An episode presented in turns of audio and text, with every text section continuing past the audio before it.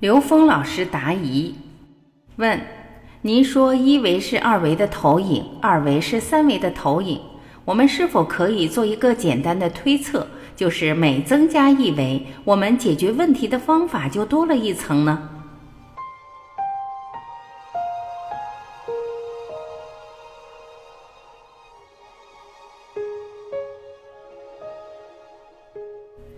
刘峰老师回答。其实我们人的身体整个全是投影的像，是能量的聚合。这样我们就可以从量子的概念来讲，我们看到的所有物体最小的化学和物理属性只有中子、正电子和负电子三个东西。所以，我们看到的实体其实全是能量波成的像。而能量波没成像的能量集合是什么呢？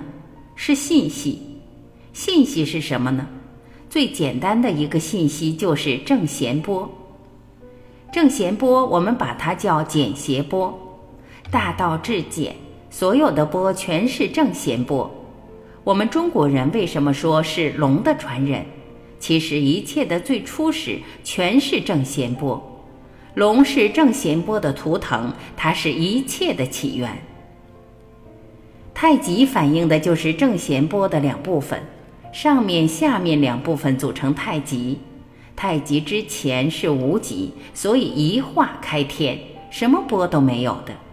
只要起一个波，其实就是我们起一念。佛教讲一念一众生，当一切都是正弦波的时候，我们理解宇宙的一切事物就简单多了。但是我们只注重能量波的振幅、强度、频率以及色彩。忽略了一个最重要的问题：正弦波的维度，也就是它的自由度。它是在直线上跑，还是在面上跑？是在立体空间里跑，还是超越时空？能量波的维度比能量波自身的强度、频率重要得多，但是我们往往忽视了最重要的这部分。那不同维度的能量是什么关系呢？是投影关系。一维是二维的投影，二维是三维的投影，三维是四维的投影。我们在线性几何运算里都是这么用的。我用到的一个概念叫数学归纳法，就是可以通过一维和二维的关系去验证二维和三维的关系，进而验证 n 减一维和 n 维的关系。我问过很多成功的人。我说：“你人生最重要的那几步决策的依据是什么？”我得到的回答出奇的一致：直觉。直觉是什么呢？直觉是来自高维的信息。我们人类所有科学发明来自于灵感，灵感是来自高维的信息。我的这只手是个二维的像，当我把它挡在眼前时，我根本看不见三维；我把它拿开，就看到三维。我们每个人的意识里面充满三维的像，当你把最后一个三维的像从你意识中拿掉的时候，你就得到四维智慧。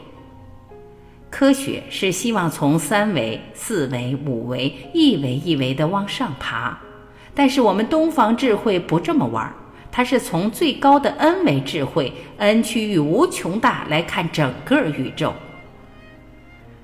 东方智慧讲天人合一。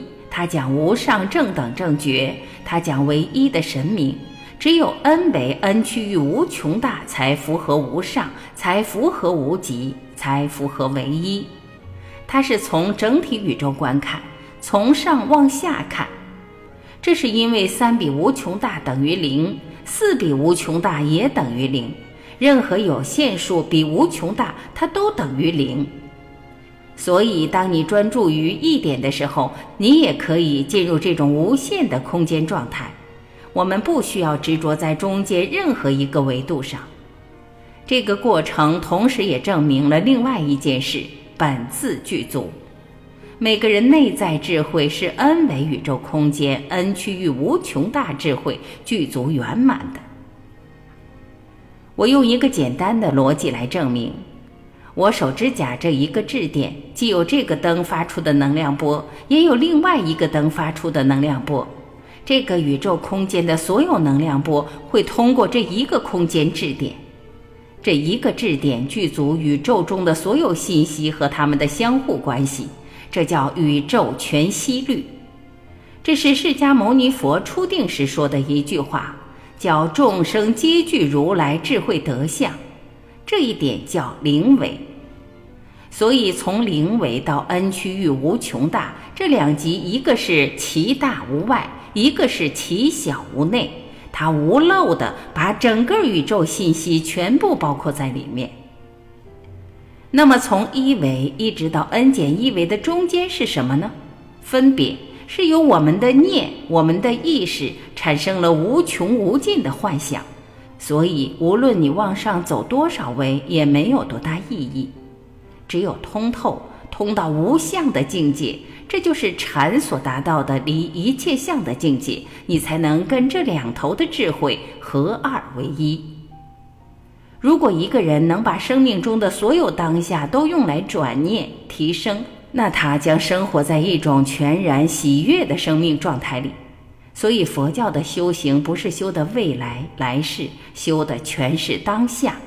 我们刚才说的这一套理论，说的理论，最后都是让我们当下能够获得内在的喜悦，当下连通高维智慧。因为刚才一会儿、过去、未来，全是三维认知，在这个认知里面，连四维都去不了，更别说 n 维了。只有当下是连接高维的，而连接高维那一瞬间产生的喜悦，是任何物质世界的喜悦都替代不了的。